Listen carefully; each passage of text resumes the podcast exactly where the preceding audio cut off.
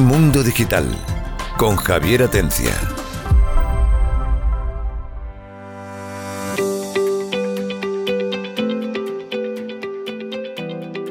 Hola, buenas tardes. Bienvenidos a Mundo Digital, programa del martes. Recuerden que tenemos dos programas a la semana.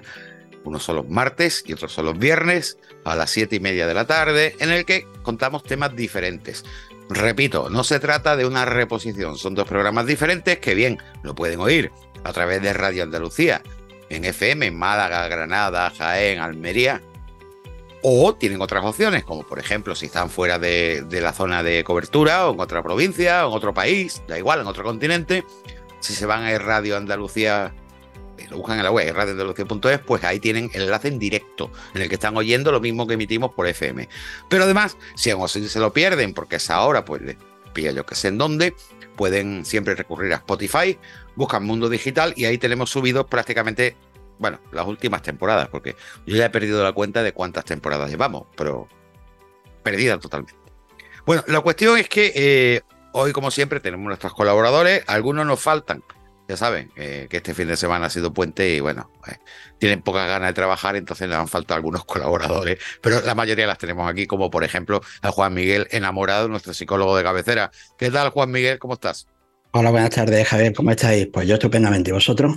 Bien, además vamos, fíjate, tú, tú que arreglas cabezas, hoy vamos a hablar de un tema relacionado con la inteligencia y con las cabezas, pero no lo que hay dentro, sino para protegerla. Luego te cuento.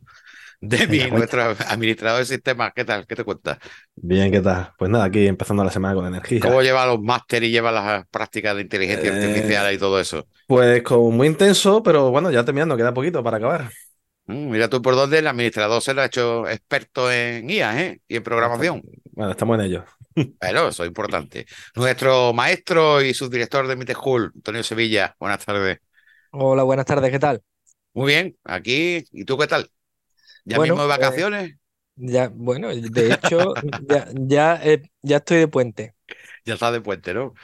Y a nuestro yo siempre le llamo el 3 en 1. Yo espero que Francis nos ofenda, pero como nuestro doctor en matemáticas, físico e ingeniero, y nos salva de todos los apuros eh, complicados, pues aquí está con nosotros. Francis, ¿qué tal?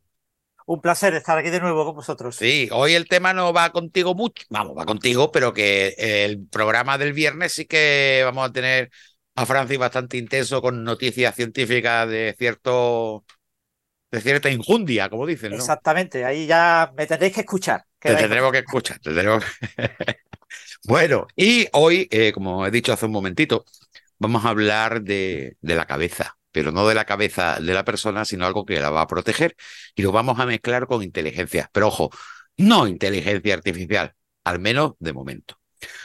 Como siempre, cada vez que hablamos de un tema de este tipo, nos gusta tener a personas pues, que nos hablen con autoridad, sabiendo de lo que están hablando. Y tenemos con nosotros a Manu Marín. Buenas tardes, Manu. Buenas tardes, un placer. Bueno, pues Manu es cofundador de la empresa eh, que lo que hace son cascos de cascos para motos y para bicis y para más cosas, porque he estado viendo la web y tenéis de todo, eh, pero inteligentes igual que hablamos de un smartphone, ahora podemos hablar de un smart, no sé cómo se dirá. no, Manu. Smart helmet o, casco inteligente, está bien. Sí, casco inteligente. Bueno, pero eh, como siempre, ya que vamos a hablar de un tema de inteligencia en casco y con unas prestaciones tecnológicas bastante interesantes que aunque uno no tenga moto dan ganas de comprarse un casco, todo se ha dicho. Luego verán por qué. Pero antes de hablar de los cascos en sí, a mí me gustaría hablar con Manu de quién es. Manu tiene una trayectoria profesional bastante intensa, tanto es así que yo ya ni me atrevo a intentar decirla yo, porque cuando he visto tu currículum, Manu, decía, ¿por dónde empiezo yo con este hombre? Si es que te ha dado tiempo a hacer de todo.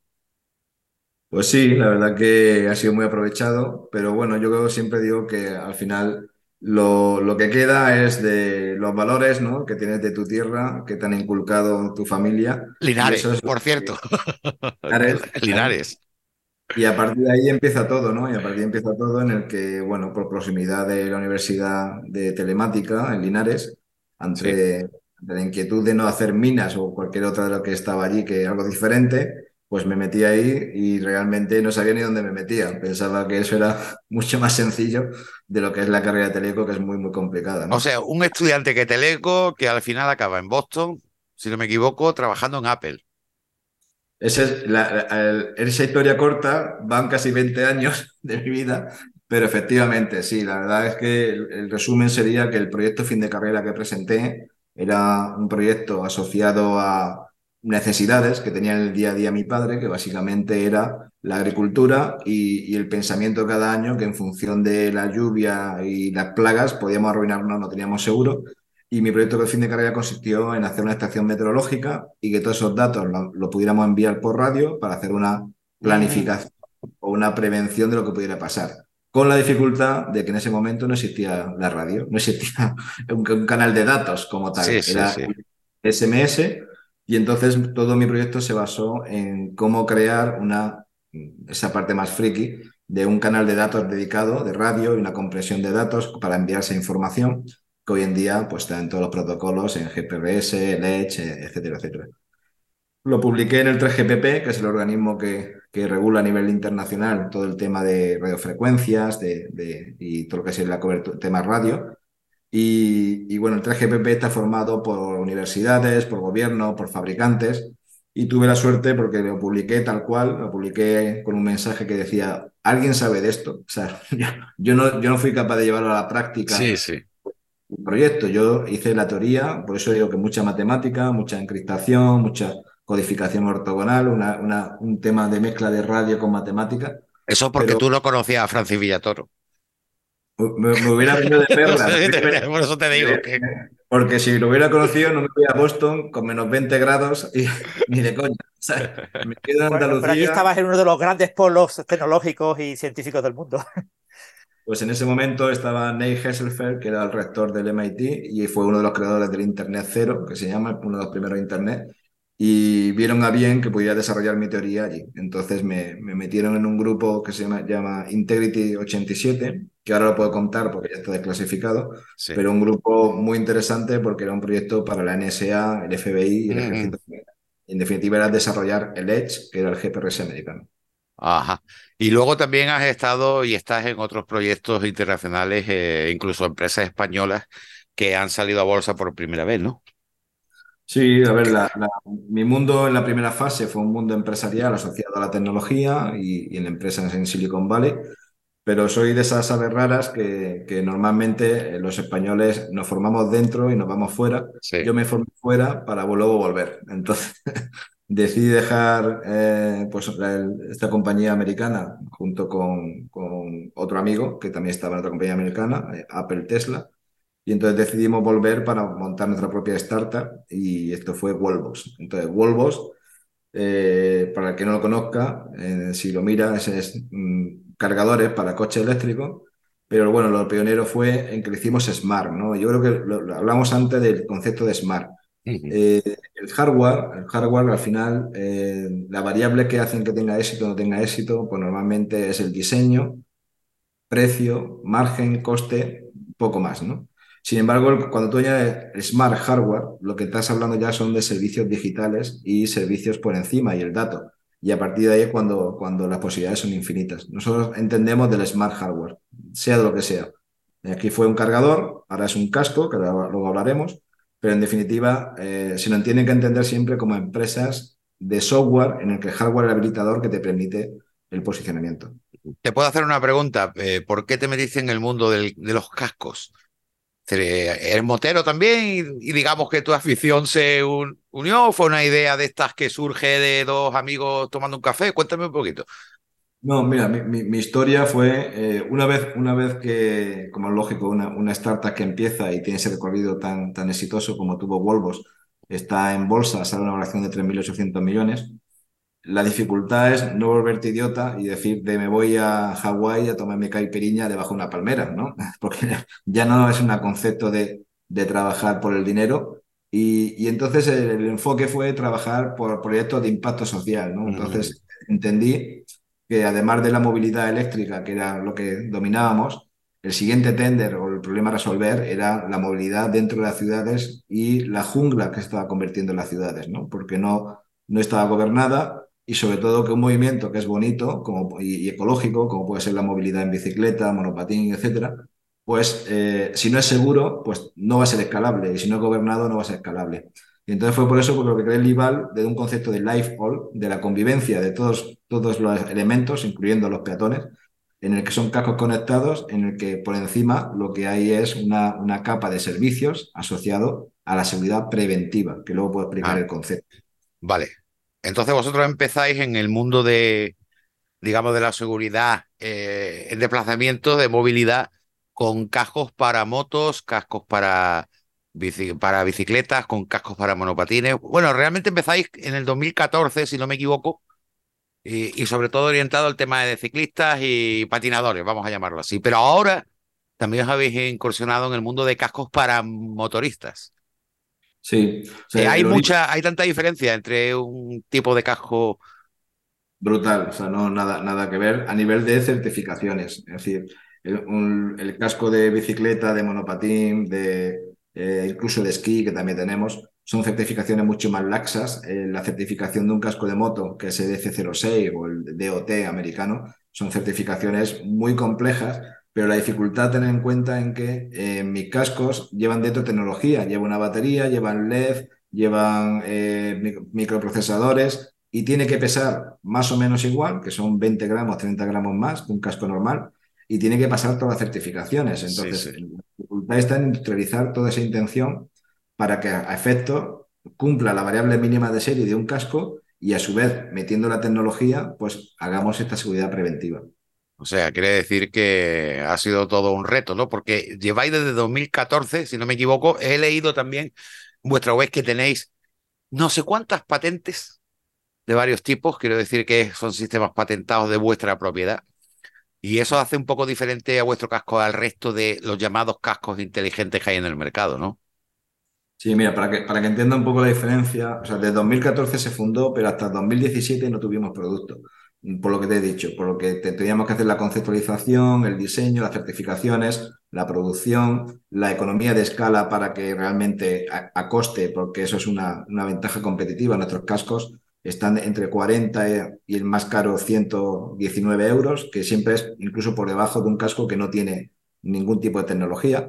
Entonces, eh, la, la dificultad, como digo, fue de alguna forma integrar todo esto, integrar de una forma en la que a nivel de peso eh, fuera más o, eh, más o menos similar, a nivel de, de lo que sería el peso, a nivel de lo que sería la comodidad, de, bueno, todo lo que implica. Pero un casco de moto, la diferencia es que las pruebas, las certificaciones de impacto, estamos hablando de altas velocidades, ¿no? Entonces, por lo tanto, es mucho, mucho más complejo. Y, y luego el sector de la moto es un sector en el que realmente eh, cualquier innovación que metas es muy agradecida porque nosotros trabajamos, decimos que trabajamos tres niveles de seguridad. El primer nivel de seguridad es ser más visible. Eh, eh, luz de freno, intermitente, sin tener que soltarte el manillar. Tú desde un mando, en caso de bicicleta, monopatín, de un mando, controla intermitente izquierda-derecha, la luz de frenada es con un sensor que por la inercia de la cabeza lo... lo- Todo eso en el casco. todo esto en el casco. Esto es Ajá. primer nivel. Esto está, está demostrado que reduce como un 60% de los accidentes, porque los accidentes que hay dentro de la ciudad de bicicleta o monopatín es que no, no detecta que ha frenado, de manera Claro. que el coche que viene por detrás no puede reaccionar. ¿no? Mm, Además, eh, el caso de monopatín, la luz de freno está a la altura de la rueda abajo y no es visible por el conductor. Al estar a la altura de la cabeza, lo reduce.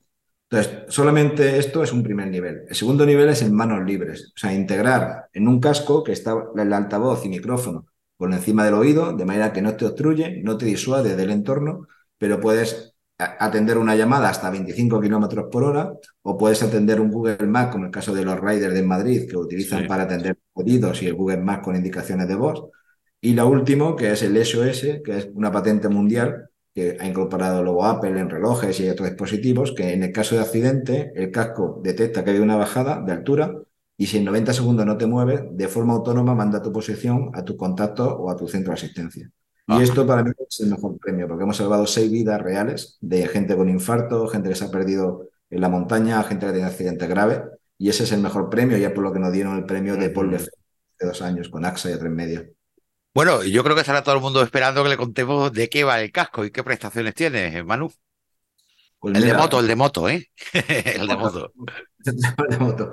Mira, el de moto, eh, hemos, eh, in- intentamos entender primero, yo siempre digo que un, casco tradicional eh, te minimiza las lesiones, es como un cinturón de seguridad. Un cinturón de seguridad es una seguridad reactiva. Tienes el accidente y si lo llevas puesto minimiza las lesiones, pero no evita el accidente. Entonces, en un casco es igual, un casco minimiza las lesiones. Entonces, al hacerlo inteligente, y en el caso del casco de moto, de incorporar todo lo que ha sido la tecnología que ha incorporado el automóvil, luz de freno, intermitente, manos libres, etcétera, etcétera, lo que estamos haciendo es que estamos preveniendo el accidente. Sí, está- estás utilizando no solo la seguridad pasiva, sino también la activa. Correcto. Además, entendemos que, que meter una tecnología como, por ejemplo, una cámara 4K con 60 horas de grabación, pues bien para ocio, bien para cuando hay un accidente que quede registrado cómo ha sido y demás, pues era algo muy interesante. Y el Next Level era que al final dábamos una serie de servicios, por ejemplo, tú, tú con la aplicación, tú puedes configurar tu grupo de moteros y podéis todos estar hablando entre vosotros por una línea cerrada, tipo un walkie-talkie. Eh, si te entra una llamada, puedes atenderla sin tener que soltarte de manos. Entonces, todo eso que, que era asociado a la aplicación, hemos dado el siguiente nivel con, con, un- con una apuesta o un, reto que nos puso la DGT, de conectarlo a DGT 3.0 para que cualquier incidente que produzca la carretera le llegue al motorista. Eso, eso, te, iba- eso te iba a preguntar. Hay una cosa que yo creo que algunos motoristas, por ejemplo, Juan Miguel enamorado, el típico de fin de semana, agarro la moto y me pierdo, ¿no? Eh, eso de que esté conectado con la Guardia Civil, ¿eso es bueno o malo?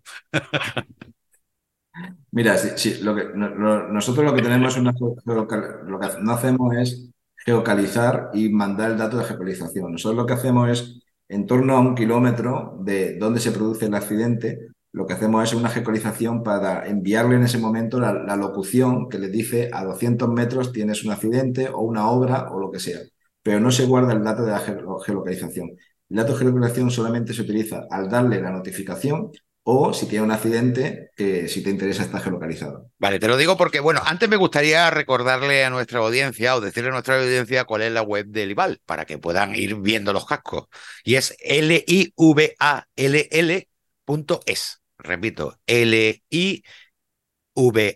livall.es. Ahí tienen los productos del IVAL, tendrán productos sobre los cascos, que hay de dos modelos. Pero también si quieren leerlo, pues de un tirón se pueden ir a mundodigital.net, a nuestra web, en la que hay un artículo precisamente una nota de prensa de, del IVAL, pues hablando del casco, y en el que están todas las características. En la web, por cierto, del IVAL también tiene una página dedicada a las características y a las aplicaciones que te puedes descargar en tu smartphone. Ahora me gustaría que nuestros compañeros, ya sea Juan Miguel, que creo que quería preguntar algo sobre la DGT, porque como motero a lo mejor, yo no sé si Juan Miguel es de lo que hace el gamberro con la moto en el fin de semana, no lo sé, pero igual tiene alguna opinión con respecto al casco. ¿No, Juan Tiene Miguel? cada responsable, tiene cada responsable. Hombre, psicólogo, No, si no. está el psicólogo, los psicólogos tú sabes que no están muy bien ninguno, ¿no? De oír Ya estamos- tantos pro- de Ya oír estamos tantos- generalizando. No, hombre, es que de oír tantos problemas de la gente todos los días, yo creo que no puedes estar muy bien tú tampoco. Por eso cogemos la moto los fines de semana. Ay, ¿cuál es? Ahí está. Entonces cuenta, ¿cuál es tu No, pregunta? a- a- yo estaba leyendo la información del casco, eh, lo primero lo que estabas hablando, ¿no? Conseguir la homologación esta la 2206, que es complicadísima porque además te exige ya unos niveles que pocas marcas todavía tienen todos sus cascos homologados con esto, ¿no? Con lo cual ya es un, un plus de seguridad que tenemos ahí. Eh, eh, cuando estás hablando de la tecnología, por ejemplo, esta de frenado o de intermitente, eh, porque he visto que tiene el casco una iluminación 360 grados, con lo que te, te ven por, por todas partes, que como bien decía, eso es súper importante cuando vamos en, en el casco, mm, cuando vamos en carretera, que nos vean. Eh, en caso de, de que encendamos el intermitente, o eso es simplemente con el movimiento o hay alguna parte que tengamos que tocar o, o- o se conecta con el intermitente de la moto, eso cómo se hace, esa conexión realmente. Mira, el, bueno, el- os he enseñado por encima, qué pena que la radio no se pueda ver, pero eh, eh, en la página web y demás ahí está por todos sitios. Eh, entonces, bueno, la, la luz de frenada es, es automática porque es con, Ah, con- por movimiento, ¿no? De, de la cabeza. Entonces, el- lo que hemos visto es que la- hay un protocolo que te- implementa de diferentes marcas, parecido al Bluetooth, que cuando ponen de la moto lo puede enviar esa señal. Entonces, hay modelos, ¿no? Eh, no sé si puede decir marca, pero hay modelos en los que sí, de forma nativa. Conecta- decirla sin problema, Manu. BMW conecta de forma nativa lo que sería su intermitente con la comunicación a dispositivos X, pues al casco también. Y de forma nativa, cuando tú das intermitente la moto, va a salir en el casco. Y luego hay eh, modelos eh, o hay ot- otras marcas en lo que habíamos planteado si era interesante poner un, control remoto, un control remoto. Entonces, tenemos la opción también de control remoto en la que igualmente puede intermitente. Hemos hecho pruebas en cuanto al giro de cabeza, eh, inclinación, pero realmente no hemos encontrado afinar una tecnología que el movimiento sea natural, ¿no? Entonces, al final, por hacer un movimiento demasiado exagerado, es, es peor que realmente ir al mando, ¿no? Hemos apostado en la primera fase para no pasarnos de innovadores. Vale, y lo, lo otro que ya ha empezado a comentar Javier, eso de que esté conectado con la EGT, con, con este sistema que está implementando, que en principio por la información que da, que da la DGT, lo que quiere hacer es que te lleve, te llegue a tu dispositivo, al que sea en el coche, pues si hay un atasco, si hay un accidente, cualquier avería, cualquier obra. Eh, ¿Esto es compatible o se suplementa con la información que también nos da igualmente Google Maps, por ejemplo, cuando vamos navegando? Google Maps también me va avisando, aunque sea la moto y por sonido, de si hay un accidente más adelante, hay retenciones, incluso me ofrece vía alternativa, es decir, se solapan o hay que elegir entre un sistema y otro, u otro, ¿eso cómo va? Es, siempre a más. O sea, el, tema de, DGT lo que tiene es que, cuando digo conectado, es que a través de la conectividad que da la plataforma Kite de Telefónica, que es un IoT, luego hay una conectividad hacia la plataforma en el que básicamente todas las alertas que suceden en, el ámbito de, de la carretera va a llegar al motorista vía comando de voz, ¿no? Eh, como decía antes, no, no es un tema de, de que esté geolocalizado, sino que es como un, un- push de notificaciones a la gente que esté cerca. Recordad también que eh, va a cambiar la normativa y ya el triángulo eh, va se va a sustituir por una baliza, que además esa baliza tiene que ser conectada, ¿no? Entonces, todas estas balizas conectadas a cloud comparte esa información también, de manera que cualquier coche que ponga la baliza, automáticamente esa información llegará a la moto. Eso de serie. Y luego, como complemento, al final el casco lo que no deja de ser es una conexión Bluetooth a tu móvil. De manera que cualquier aplicación que tengas en tu móvil, vía comando de voz, tú la puedes escuchar. Yo, por ejemplo, en el caso de bicicleta carretera, voy o bicicleta montañas, más que de carretera, en montaña pongo los podcasts y, y pongo mis podcasts eh, de mi aplicación de Spotify. O pongo a decir, cualquier aplicación a efecto se comporta como unos auriculares y por lo tanto todo, todo lo que sea aplicaciones o Waze o la que sea que dan comandos de voz, lo vas a escuchar. Bueno, eh, quedan cinco minutos, pero creo que todavía hay temas importantes. A ver cómo conseguimos apretar esto. Eh, el casco lleva una serie de aplicaciones, lleva una serie de sensores, eh, si no me equivoco, parte de fibra de carbono. Eh, es muy llamativo, muy futurista, lo pueden ver en la web de, del IVAL, también la pueden ver en mundodigital.net. Pero lo que todo el mundo estará diciendo, madre mía, con el casco todo lo que hace, que no hemos dicho ni la mitad, es decir, que la lista de, de aplicaciones y de funciones es interminable, pero ¿cuánto vale el casco? Porque igual hay que vender la moto para comprar el casco, ¿no? Pues mire, eh, volvemos a lo mismo. Hemos estado tres años para sacar el casco, porque aparte de las certificaciones, queríamos integrar todo a un precio muy competitivo. Entonces, eh, tenemos dos modelos, uno es MC1, que es en fibra de vidrio, en el que tiene todas las funcionalidades que he comentado de SOS, porque en seguridad no escatimamos, siempre queremos el tema que eso funcione. Todo el tema de las luces, el tema de la- del interfono, de la comunicación, mano libre, tal, a 490 dólares. O sea, lo que vale un casco, normal, bueno. ese era el objetivo. Y el Ajá. fibra de carbono, el fibra de carbono que lleva ya 4K, 4K, cua- una cámara 4K integrada con tarjeta SD dentro, con lo mismo, con todas las funcionalidades, y con fibra de carbono estamos en, en torno a 790 dólares. O sea, que no hay que vender la moto, eso está bien. Antonio Sevilla, nos queda cuatro minutos. Venga, que estás ahí Eh, levantando la mano. Sí, pregunta fácil porque me he ido rápido a la página a verlo. ¿Cuándo sale? Porque pone muy pronto. Pues ¿Ya mira, uno? No, pero habrá mucha gente que oiga el programa sí, y que sí, haga como yo. Sí, correcto. Eh, muy importante, eh, porque hay que saber hacer producto y saber venderlo. Entonces, no, vamos a, ahora en junio lanzamos eh, pre-order, siempre todos los productos lanzamos por pre-order para entender qué colores, qué tallas y demás quiere. Entonces, a partir de junio, tanto de la página web como plataforma Indiegogo, lanzaremos la campaña Ajá. de pre-order. Y en pre-order siempre sale más barato, en torno a un 40% más barato. Ajá. Perfecto. ¿Te has quedado ya contento, Antonio Sevilla? Lo, los precios que marcáis en página eh, son los de pre-order o el que va a No, salir son- luego esos son precios finales y en pre-order eh, lo pondremos a un 40%. Madre mía, 20%. pues entonces salen súper baratos, ¿no? Claro, claro, eh, eh. Es el- la, la idea, o sea, el concepto de fabricación nuestra de diseño que venimos del ámbito tecnológico es que la pre-order financie. Mira, yo, yo, eh, que nos quedan tres minutos. Yo, yo soy motero. Tenía moto, pasé motero, pero después por cuestiones prácticas he acabado con una scooter. Con lo cual me siento medio motero nada más. Pero el casco mola, ¿eh? Hasta para una scooter, porque la funcionalidad no solo es en carretera, también es en ciudad, ¿verdad? Sí, queríamos que fuera versátil, es multitalla y que fuera un ámbito urbano, pero también para larga distancia. También estamos haciendo temas eh, y hemos tenido propuesta en competición y estamos evaluando. Bueno, pues dos minutos para despedirnos. eh, Manu, un placer tenerte aquí en Mundo Digital. Espero que sigamos hablando porque como veo que además eres un hombre inquieto y tienes muchos temas que contar, pues seguramente te llamaré de vez en cuando. Oye, ¿alguna novedad algún tema? Estoy seguro que en poco tiempo te metes en otro fregado. ¿A que sí?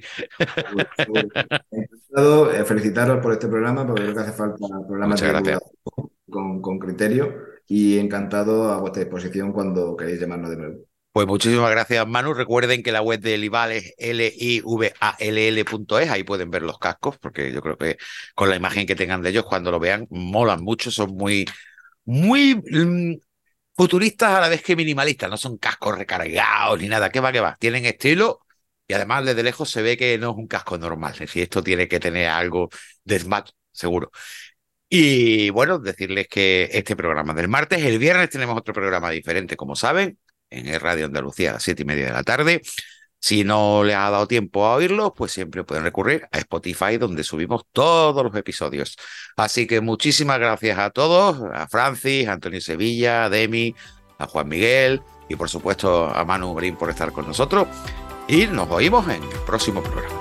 Mundo Digital con Javier Atencia.